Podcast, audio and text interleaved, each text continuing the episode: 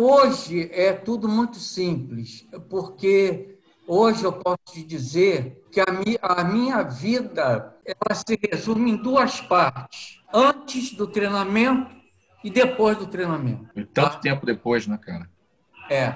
Antes do treinamento, turbulência, desencontros, decisões erradas, coisas feitas sem pensar e tantas outras coisas mais. E depois do treinamento, compreensão, entender que você não é dono de nada, né? Porque hoje eu entendo que a pior coisa que tem para o ser humano é quando ele começa a conviver com alguém e sem condição financeira, sem ter onde morar, sem nada, a primeira coisa que ele faz, falando em grosso modo, é meter um filho na companheira. Aí nasce teu filho, você não tem onde morar, vai morar de favor, não tem grana, mesmo tendo uma família rica, porque você não quis se sujeitar ao que sua família queria, a sua personalidade, seu caráter não permitiu, e você, durante muitos e muitos anos da sua vida, foi obrigado a se sujeitar àquilo, até que você um dia toma uma decisão de seguir a sua própria vida, o que eu não me arrependo até hoje. Mas, é, mesmo assim, foi uma vida cheia de turbulência, né? E o que te, o que te surpreende mais é como é que pode uma pessoa é, é, 40 anos mais nova do que você, conversar com você, conseguir te convencer a ir fazer o treinamento.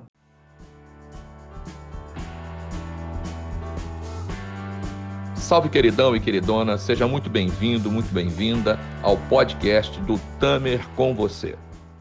Hoje, queridão, queridona, você separa aí o seu bloco, separa a sua caneta e separa o seu lenço.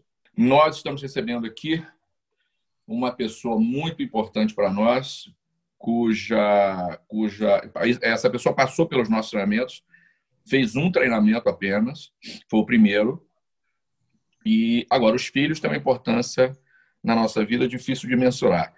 Ele é pai da Graziele Claire, que já fez conosco aqui, tem um episódio aqui com, com a gente. E hoje a gente vai conversar com ele. Ele fez a turma de número 49 no dia 5 de dezembro de 2008. Então, lá se vão 12 anos que ele passou por aqui. Tem uma história. A esposa passou por aqui, enfim, a família inteira tem uma ligação muito forte com a gente, muito próxima. E a história que ele tem para contar é muito emocionante, muito tocante, muito diferenciada. Nós nos conhecemos aqui no treinamento e depois disso nos vimos muitas vezes. Eu estou me referindo ao treinamento Metamorfose, que, que era o nosso treinamento de entrada. Se você nos acompanha, sabe que nós tínhamos quatro treinamentos presenciais que foram transformados num treinamento online, que é a Jornada da Plenitude, que é a reunião de, de todos os quatro num treinamento só, adaptado ao mundo digital, completamente adaptado ao mundo digital, que vai contar agora com uma imersão no final para enriquecer a experiência do aluno. Né? Mas eu vou pedir para ele se apresentar, dizer quem é, ou contar um pouco da história dele, e a gente vai batendo esse papo aqui informal. Agora você se liga aí. Cara, queridão, você vai se apresentar para nós agora e você vai contar para nós aí quem é você, enfim, o que, que você faz, e a gente vai falar depois do treinamento. Primeiro, a gente quer conhecer você, a gente, a gente quer que a audiência saiba quem é você. Meu nome é Karam Nicolau Jorge. Eu sou comerciante. Hoje eu tenho a, a, a função e a responsabilidade de seguir os passos que meu pai deixou para a família. Eu compro imóveis, reformo e alugo. Essa é a minha vida e eu tenho hoje 69 anos e vivo no bairro exatamente que o meu pai desembarcou quando ele tinha 15 anos e veio de Beirute, capital do Líbano, com a mãe dele.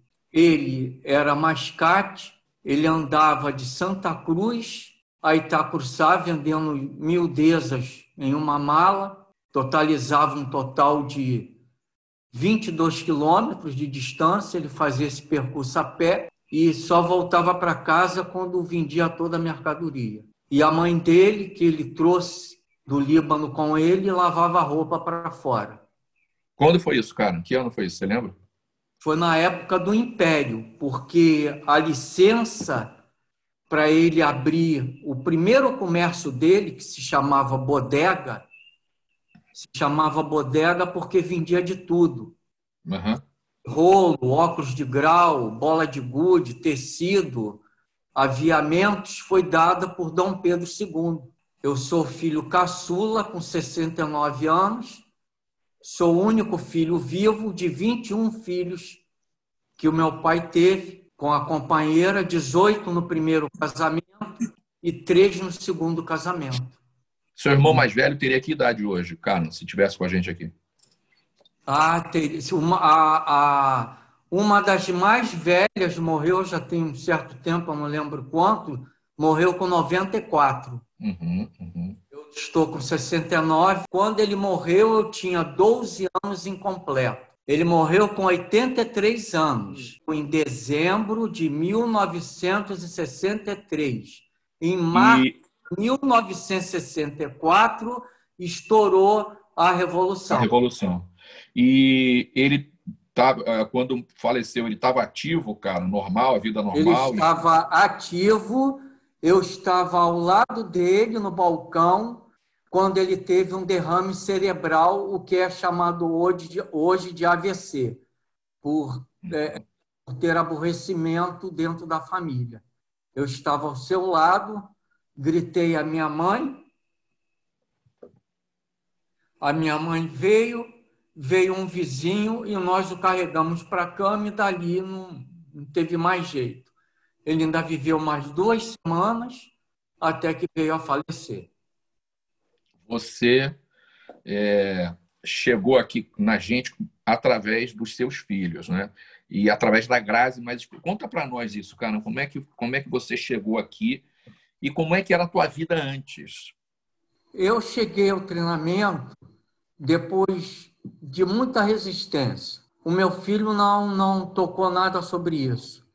A minha esposa sim, e depois a minha filha e foi através dela, ela conseguiu me convencer de fazer o treinamento. Eu estava numa fase muito difícil da minha vida por problemas familiares, principalmente por é, é, problema alcoólico dentro da família, o que me, me revoltava muito, o que me deixava muitas incertezas e porque eu também não sabia conviver com esse tipo de problema, o alcoolismo. Você sabe por que, que você resistia em vir para o treinamento? Você lembra? Você tem consciência de qual era a resistência? Tenho, eu tenho consciência, porque eu achava que eu sabia tudo. Eu já tinha frequentado vários tipos de, de, de não digo religião, mas de, de setores para melhorar a sua vida uhum. e não encontrei nada dentro deles. Frequentei a maçonaria, depois saí da maçonaria porque eu não concordava com muita coisa que eu achava errado. Durante 13 anos, frequentei o taekwondo, o que me deu muita é, segurança, mas não conseguiu atingir o objetivo que era justamente o controle emocional que eu não tinha. E frequentei durante toda a minha vida o alpinismo. Sou escalador e sou guia montanhista. Eles me ajudaram muito, todos eles, mas não conseguiram atingir o objetivo que eu precisava, que era entender por que, que eu achava que eu sabia tudo quando as pessoas deviam falar comigo. Eu não sabia ouvir esse era o meu maior problema, não saber ouvir, não saber entender a diferença entre as pessoas. Você casa e você acha que você é dono da sua esposa, e na verdade você não é dono dela e nem ela é seu dono. A gente tem que aprender a conviver. Cada um tem os seus direitos. E eu não sabia discernir esses direitos. E às vezes que você acha que é bom para você não é bom para os demais. Claro, claro, claro. E eu, eu te pergunto o seguinte, cara. Eu quero primeiro dizer uma coisa. O que é, o que é, o que é interessante é que você tem muita clareza né, é, é, das coisas. Isso é, isso é muito importante, porque se a gente não tem clareza, não tem como transformar. É o que que fez então você já a partir dessa resistência com essa com essa história de vida, com esse problema que vivia à época, o que que fez você vir fazer uma metamorfose? Quer dizer, a Maria José já tinha falado, o Caranzinho não, pelo que eu entendi, e a Grazi, enfim, a Maria José é a esposa, a Grazi é filho, o Caranzinho é o filho.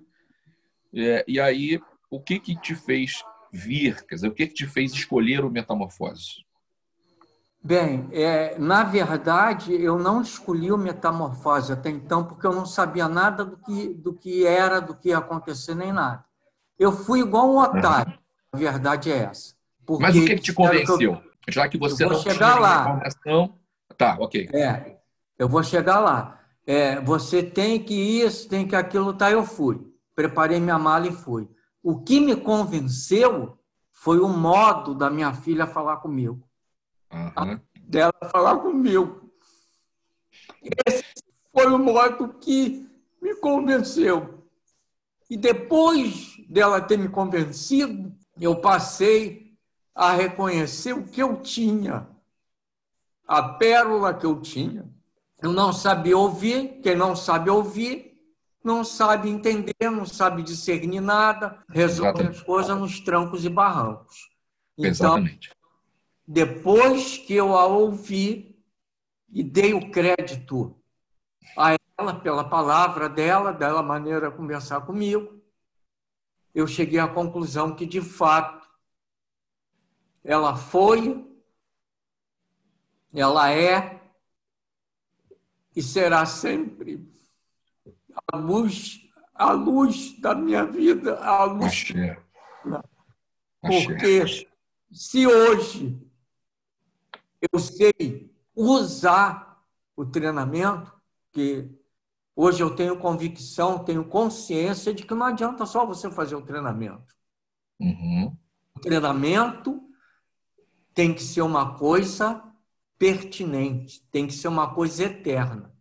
Porque uhum, se você achar que você está fracassando, você tem que usar o treinamento. Por quê? Porque quando eu tinha que decorar uma, uma certa folha e eu não quis decorar, uhum. né? me chamaram em tal lugar para eu falar a folha decorada e eu não falei, naquele momento, eu lembro como se fosse hoje, eu fui chamado de várias coisas, mas eu soube engolir, soube aceitar. E hoje, a maior força que eu tenho, o melhor documento que eu tenho, é exatamente aquela folha. Por quê? Toda vez que eu acho que eu estou fraquejando, que eu estou regredindo, eu corro no meu arquivo onde estão tudo que eu fiz, tudo que eu recebi, até a relação de todos aqueles que fizeram o treinamento comigo, telefone, tudo. Eu pego aquela folha e leio ela cinco vezes. E eu volto renovado e eu aprendo cada vez mais lendo aquela folha. E o mais importante, eu exercito e me lembro de tudo que eu fiz e do que eu passei no treinamento. Essa é a minha maior arma. Eu digo que eu fui otário porque eu não sabia de nada. Hoje eu executo, eu leio e eu sigo fielmente, porque toda vez que eu leio aquela folha, eu retorno ao meu treinamento sozinho e eu aceito as coisas, eu sei conversar, eu sei tolerar, eu sei ouvir as pessoas, mesmo que eu, mesmo que eu não concorde, mas eu passo a estudá-la, a ouvi-la. E quando eu vejo a pessoa em certas situações, eu fico olhando para aquela pessoa e, e, e penso comigo mesmo, dentro de mim, eu já fui igualzinho àquela pessoa ali. Ô, cara, isso é interessantíssimo. Ô, cara, é, chegando lá naquela situação, enfim, no escuro completamente, sem saber o que ia acontecer, qual foi.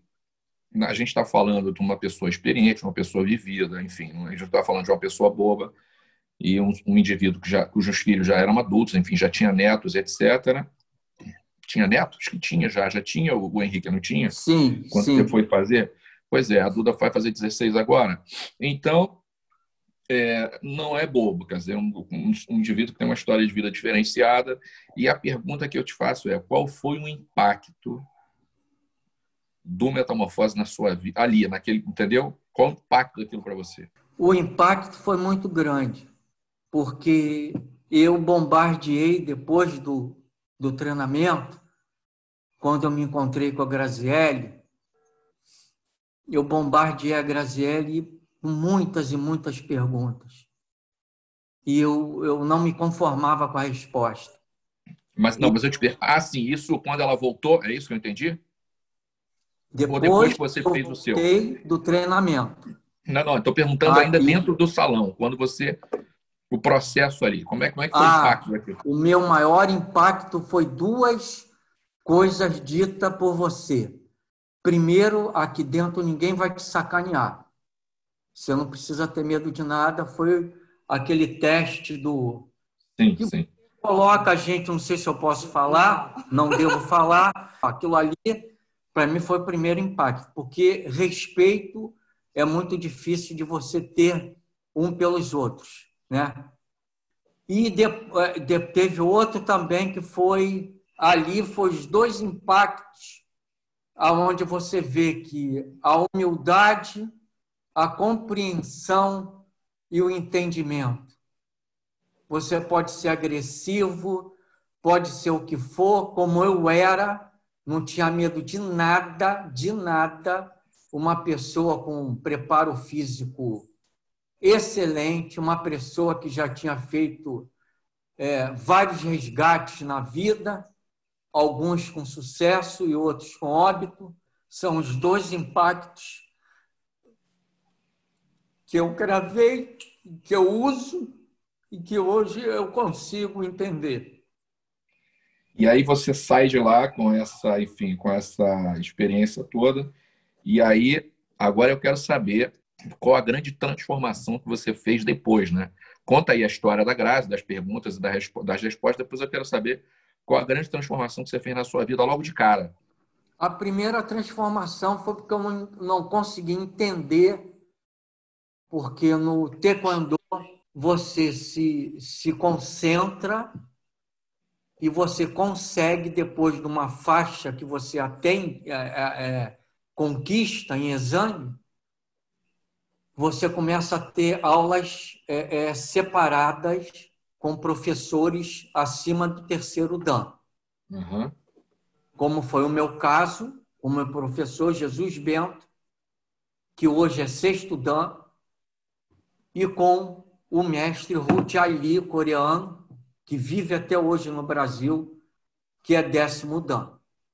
Como é que a gente consegue atingir a perfeição para conseguir sair fora de si e quebrar com a testa ou com um soco o empilhamento de 12 telhas, que é um golpe mortal e que não pode ser usado pela pessoa que aprende taekwondo em nenhuma situação. Eu aprendi isso com eles sob uma concentração, mas só que no treinamento houve aquela hora do controle da respiração e que num belo momento eu não consigo lembrar, só sei que quando eu retornei do treinamento, já em casa, eu comecei a bombardear minha filha com um monte de perguntas. Foi quando ela falou que, pai, tem certas coisas, pai, que não tem explicação. Você precisa entender isso. Que a gente faz, mas não tem explicação. Aquilo ali, você saiu dali, foi para um certo lugar e tal, depois você voltou eu acho que eu demorei não sei quantos segundos para voltar a mim, fiquei perguntando a ela por várias vezes, quando a gente se encontrava, a gente sentava, ficava conversando, e eu, hoje eu me conformo, porque hoje, quando eu sou, vamos dizer assim, acontece algum problema dentro da família ou fora da família, eu consigo respirar, consigo controlar a situação e consigo resolver o problema sem agressividade física ou verbal. Foi o que aconteceu a, a, razão de dois meses atrás com uma certa pessoa, porque ela fechou uma rua do nada, porque ela tem um restaurante, e ela simplesmente fechou uma via pública impedindo o ser humano ou qualquer pessoa que quisesse acessar aquela via pública seu direito de ir e vir. E eu me desentendi com o cara ali naquela hora e tirei os cones que ele colocou na rua e avancei com o meu carro. E ele me seguiu até um certo ponto, eu parei o carro, encarei ele, ele veio, não, eu falei, você não pode fechar a rua. A rua é do cidadão, o cidadão tem o direito de ir e vir e tal. Aí passou, ficou um mal-estar. Pois bem, a Graziele soube, veio conversar comigo. Pai, o que, que você fez? Não sei o quê, não sei o quê, não sei o quê. Eu falei assim, Graziele, fica tranquila. Eu estou repensando o que eu fiz, estou fazendo meus cálculos e eu já decidi que eu vou lá falar com a pessoa, mesmo que ela esteja armada, alguma coisa, eu vou lá falar com ela. E assim eu fiz. Quando cheguei lá, a pessoa veio me atender, meia ressabiada. Aí eu comecei a conversar com ele. Ele, não, eu quero pedir desculpa. O senhor fala, tá, conversamos e tal. Aí no final eu falei para ele: eu não vim aqui pedir desculpas pelo que eu fiz. Eu vim aqui porque eu estou preocupado com você. Porque o que você fez em cercear o direito de ir e vir do cidadão é crime. Você não poderia ter feito. Você não tem licença, você não tem uma placa ali dizendo que você tem direito de fechar a rua. Ali não existe placa nenhuma de carga e descarga, não existe placa nenhuma de estacionamento. E você fez isso por livre e espontânea vontade sua. Então, a minha preocupação é que eu sou do bem. Eu estou aqui hoje para te pedir desculpas e para te alertar que um dia você pode ter alguém que venha aqui, esteja armado. Se ele não te der um tiro, ele vai colocar você sobre ameaça de morte. E nós temos que pensar muito o que nós fazemos na rua porque o que nós fazemos na rua reflete em cima da nossa família. E eu tenho mulher, tenho filhos, tenho neto. E eu não quero. Conclusão da conversa. Ele simplesmente falou para mim: Eu quero que o senhor volte aqui no meu restaurante, que eu quero ter a honra de lhe servir. O senhor, a sua família, seja quem for, tudo por minha conta. Aí eu falei para ele: eu lhe agradeço muito. E eu espero que você mude a sua maneira de agir, porque isso não vai acabar bem. Pois bem, há três dias atrás, eu recebi o meu vizinho em casa, que é chefe de segurança do Bradesco, e colocou a arma engatilhada na cabeça dele e mandou ele tirar os cones. A polícia levou ele e aconteceu tudo o que eu já tinha previsto.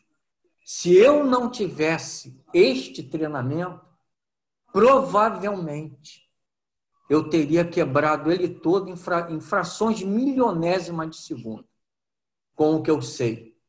Mas o treinamento me fez ter, não digo pena, mas entender o que eu vejo hoje nas pessoas eu olho e digo, eu já fui assim. Esse é o controle que eu tenho hoje, dado a mim pelo que eu passei no treinamento.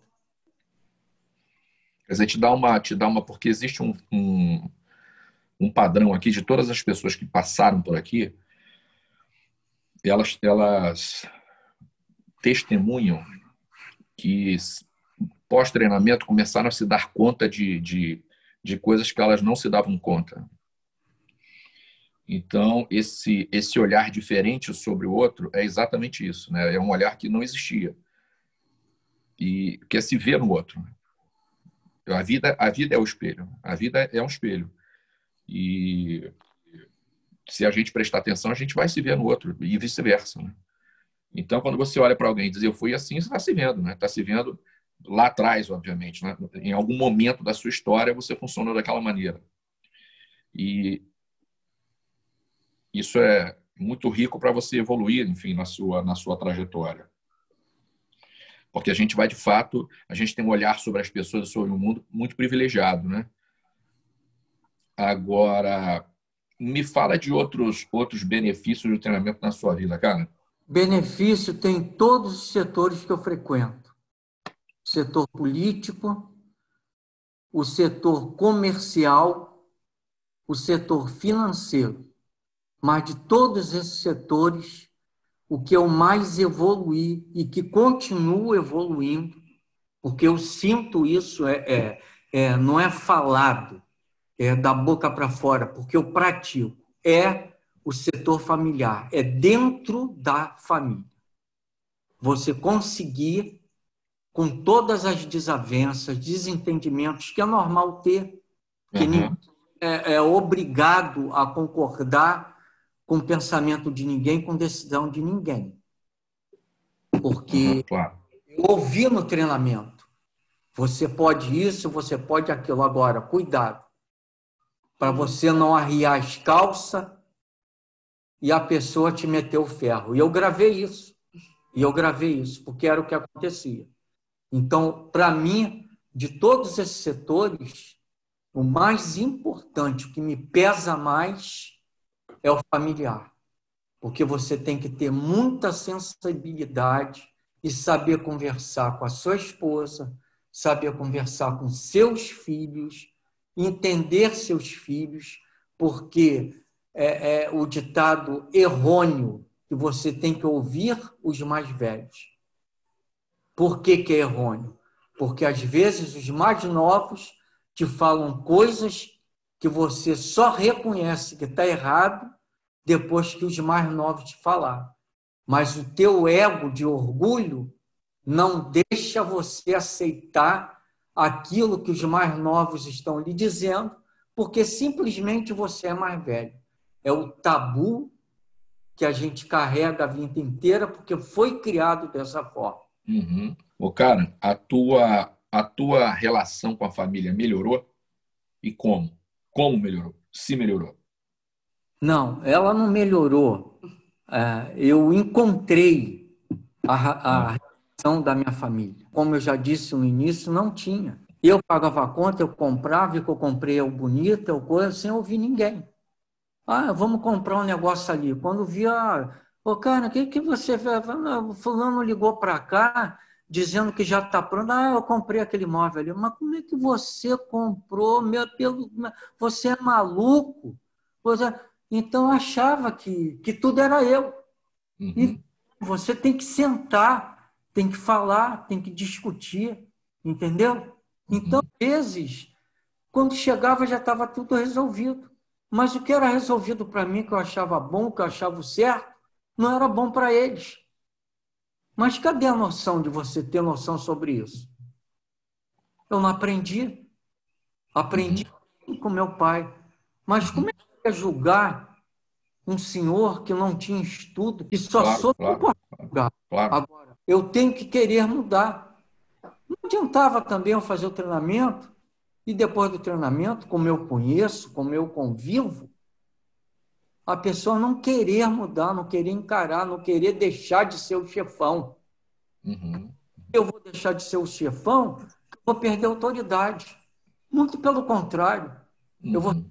ser respeitado ainda por entender que eles estão querendo o meu bem, que eles estão querendo resolver a coisa por um caminho mais fácil, mais seguro, mais eficiente. Uhum. Então, isso hoje é dado a mim por minha família, por todos aqueles da minha família que passaram pelo treinamento e por amigos que passaram pelo treinamento que hoje frequentam a minha casa. Uhum. É, porque exatamente o que você disse, a gente vai, as pessoas não sabem disso em geral, mas a gente tende a ficar repetindo padrões dos nossos pais que aprenderam com os pais deles, que aprenderam com os pais deles. Então chega uma hora que ou você repete o padrão, e aí você não existe, são os outros existindo em você, ou você rompe o padrão. Né? Claro, sem julgamento para quem. Sem julgamento em relação a quem está atrás, porque quem está atrás fez o melhor que podia. Mas alguém precisa tomar consciência para mudar, para quebrar o padrão, né? para construir uma história diferente. Né? Que é o que você fez e tem feito. Muito bem.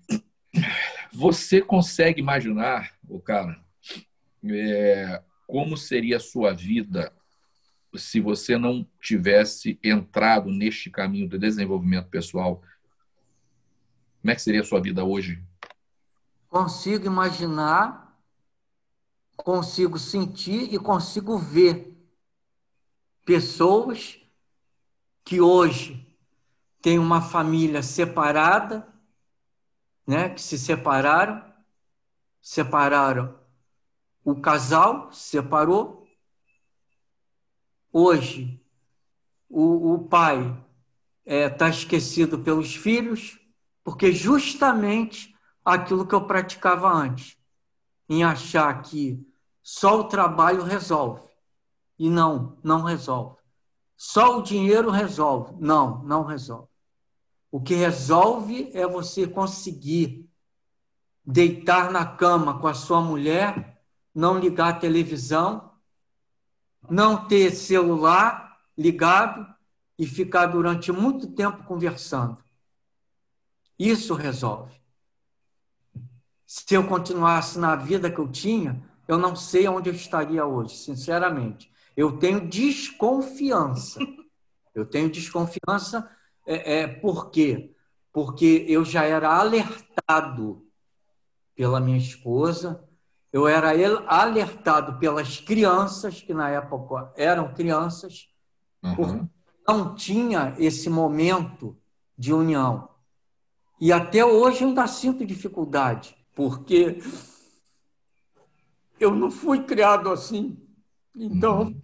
é, teve uma vez que eu tinha é, me desentendido com meu filho, e a minha esposa, meu filho e eu estávamos em casa, só nós três. E eu tinha dificuldade para falar essa simples frase: Eu te amo. Quer dizer, um cara carrancudo, bruto, que herdou isso e que acha que falar isso é vergonhoso, acha que isso é vergonha.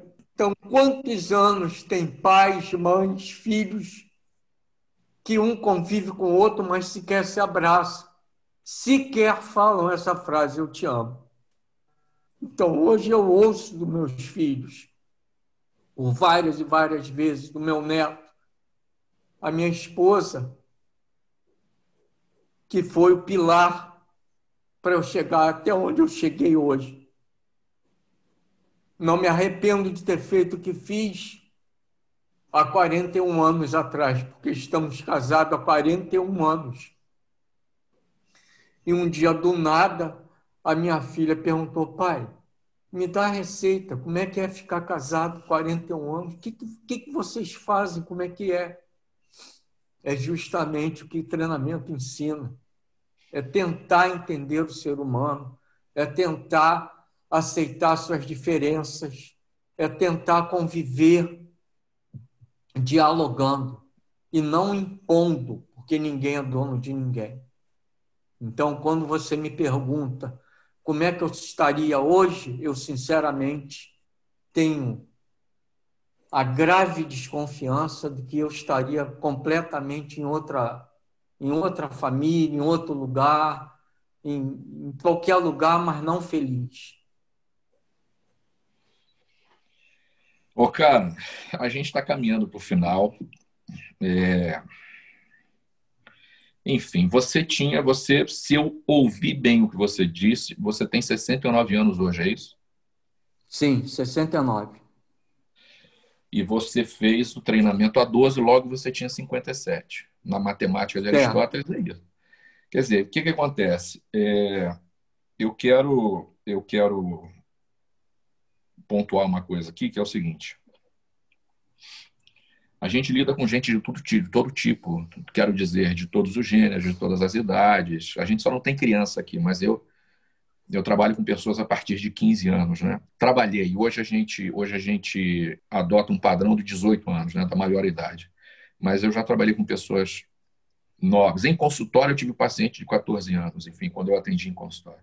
Então a gente de tudo que é tipo, de toda todo nível cultural, social, intelectual, enfim. E é, muitas pessoas, milhares de pessoas já passaram por aqui famílias inteiras e a gente a gente acaba encontrando, vez por outra, uma pessoa como você com uma história diferenciada. O que eu quero pontuar é o seguinte: é um homem com 57 anos, já avô. 59.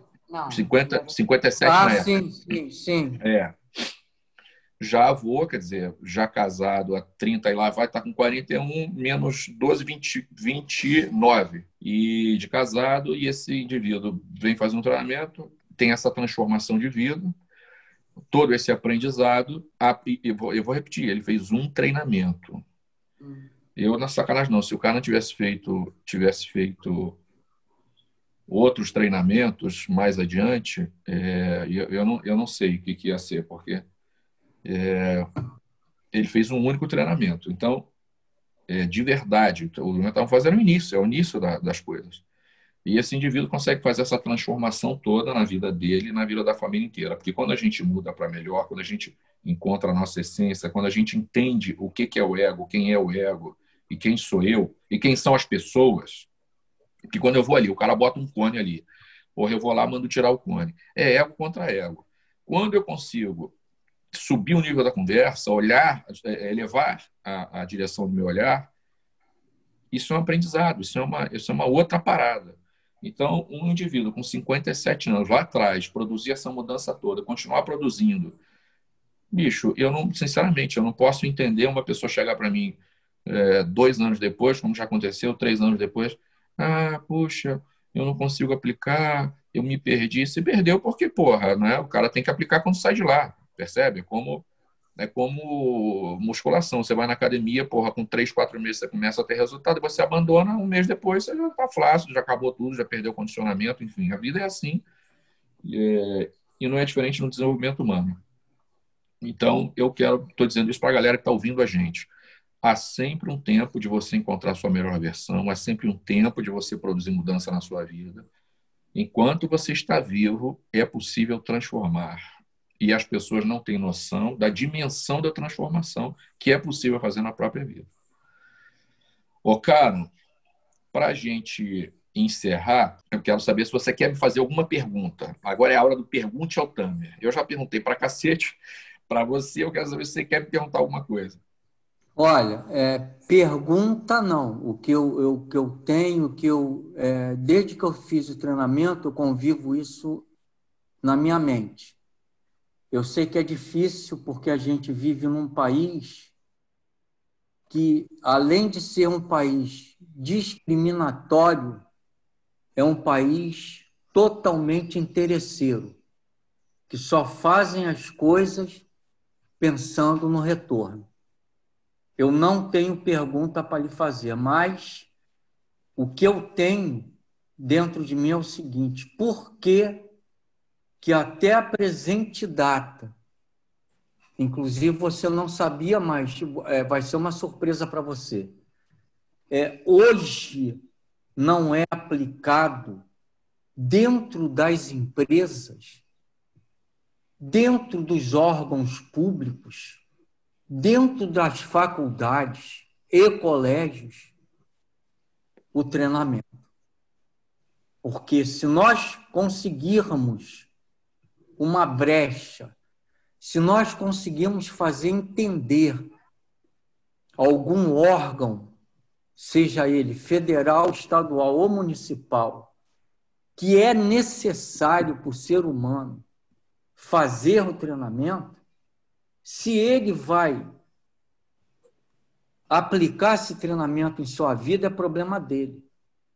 Porque hoje, hoje, eu tenho certeza que eu estou me tornando um sábio, uma pessoa melhor, uma pessoa que está cada dia que passa desenvolvendo mais. Por quê?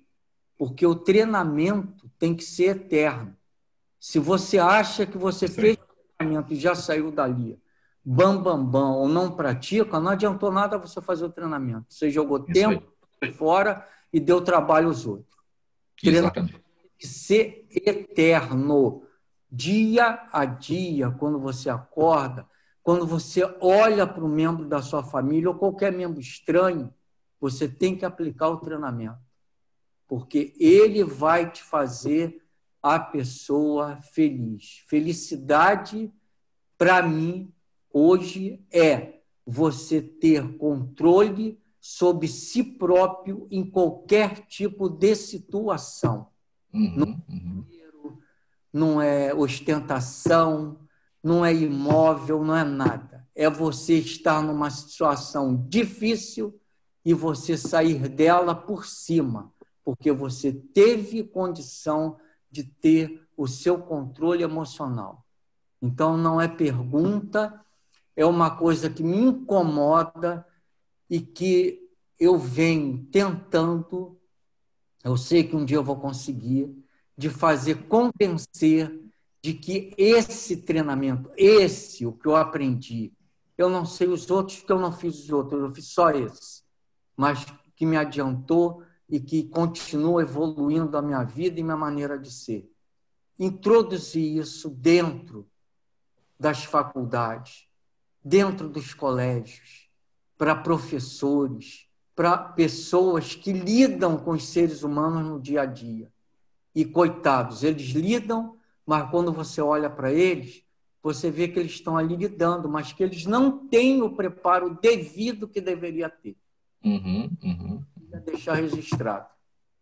É, é muito, é muito interessante. Eu dei aula em faculdade com esse, não era claro com, com dando treinamento, mas com o conteúdo daquilo que a gente faz aqui, algum conteúdo, e, a, e a, o resultado nos alunos era, era extraordinário. Ontem, por exemplo, a gente teve a primeira aula aula inaugural da segunda turma da jornada, que é o meu treinamento online hoje. tinha uma aluna da Cândido Mendes de 2005, quando eu dei aula lá. É, foi o último ano em que, em que eu dei aula lá. O último evento do qual eu participei na Cândido Mendes foi uma formatura em janeiro de 2006. A Duda tinha um ano e pouco, enfim, um ano e dois, três meses. É, e essa menina conta que ela saía das minhas aulas, ela gravava as aulas, eu deixava que gravassem, e ela compartilhava o conteúdo com uma amiga de, de trabalho, elas ficavam ouvindo as aulas, enfim, impressionadas com a riqueza desse conteúdo que é para a vida, mais do que, do que enfim, para para uma coisa focal como um trabalho, né? É para o ser humano, é para a vida. E, então a receptividade dos alunos era muito boa. O MEC chegou a me chamar, enfim, para entender o que, que eu fazia, como é que funcionava e você via os, os, o espanto da academia, né? os professores, aqueles indivíduos, digamos, é, mais ortodoxos, olhando para a disciplina de comportamento humano e torcendo o nariz. Mas os resultados eram inegáveis, né? Os resultados da minha disciplina eram, eram visíveis, notórios.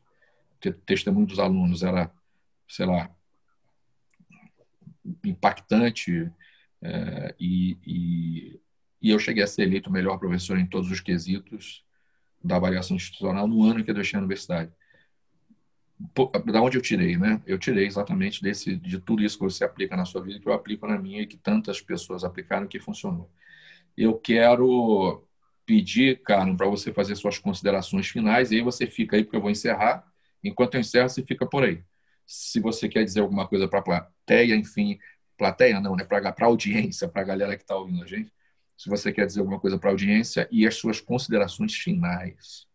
É, o que eu tenho a dizer para concluir é que faça o treinamento, procure ouvir as pessoas, porque a gente ouve, é, é, ouvir é igual a internet. A internet tem tanta coisa boa, mas tem tanta coisa que não presta, que dá nojo de você ver. Então a gente ouve muita coisa que é boa, que presta, que serve, como também ouve um monte de coisa que não tem nada a ver, né? Uhum. É, você ouve, ah, você quer matar o Covid-19, toma caipirinha. Quer dizer, coisas que você está brincando com uma coisa seríssima. Né? É verdade. Foi provado que se algum desses países loucos, que tem gestores loucos, quiser jogar um pozinho lá nas nuvens e deixar ele descer, ele dizima a humanidade. Então, faça enquanto é tempo, porque a gente tem que entender o seguinte: malandro não é aquele que acha que sabe tudo. Esse que acha que sabe tudo é o que morre primeiro. Malandro é aquele que morre aprendendo. Esse é o verdadeiro malandro. É o que morre aprendendo. E quanto ao treinamento, Quanto mais você praticar, quanto mais você ouvir, quanto mais você flexibilizar, mais você vai desenvolver. E mais você vai buscar a felicidade, que é uma coisa tão fácil de falar, felicidade. Quantos têm dinheiro, têm posição, moram em lugares caríssimos e não são felizes? Enquanto uhum ele que faz um treinamento, às vezes até com dinheiro emprestado, consegue atingir um grau de felicidade muito acima daqueles que não têm é, é, é necessidade de nada, não falta nada para a vida dele, mas ele não consegue ser feliz.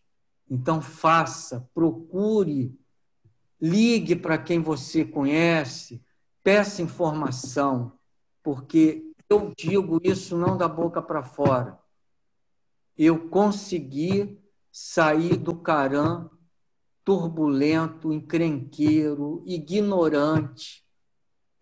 Não interessa de quem eu herdei, de quem eu aprendi isso. O que interessa é a minha vida hoje. O Carã hoje passou primeiro pela paciência, pela persistência da minha filha e depois veio a ser concluído através do treinamento. É o que eu tenho a dizer. Bom, é, cara, não fica por aí que a gente vai se falando. Eu vou encerrar, vou te agradecer, obviamente, agradecer o teu tempo, da Grazi, de todos aí, da tua família. A Grazi, para quem não sabe, eu tenho a impressão de que eu não disse no início, eu disse, obviamente, no, no, episódio dela. Nós, a Grazi compôs a minha equipe e o irmão também compuseram a minha equipe durante longo tempo e deram uma grande contribuição para o treinamento e foram pessoas, indivíduos muito importantes dentro do salão. E a Graça, até hoje, fora do salão de treinamento, nos apoia de uma maneira ou de outra sempre. É... Eu quero lembrar você que nos ouve que toda segunda e quinta-feira, às 20h57, nós temos live simultânea, live de conteúdo, Instagram, YouTube Facebook. Lembrando que este podcast está sendo gravado na quarentena com os recursos que nós temos durante a quarentena. Então, se houver algum barulho qualquer, enfim, falha, que você entenda isso. Toda segunda-feira tem um novo episódio do podcast também com você às sete da manhã. Eu quero agradecer você que nos segue, a você que ouve os nossos podcasts, a você que compartilha os nossos conteúdos e me marca, porque assim você me ajuda a continuar a realização da minha missão e atingir novos corações e mentes. Se você não me segue, toma vergonha, toma tenência, queridão, queridona. Arroba Tamer Conversei em todas as redes. A gente se vê no próximo. Muito axé na sua vida. Grande abraço.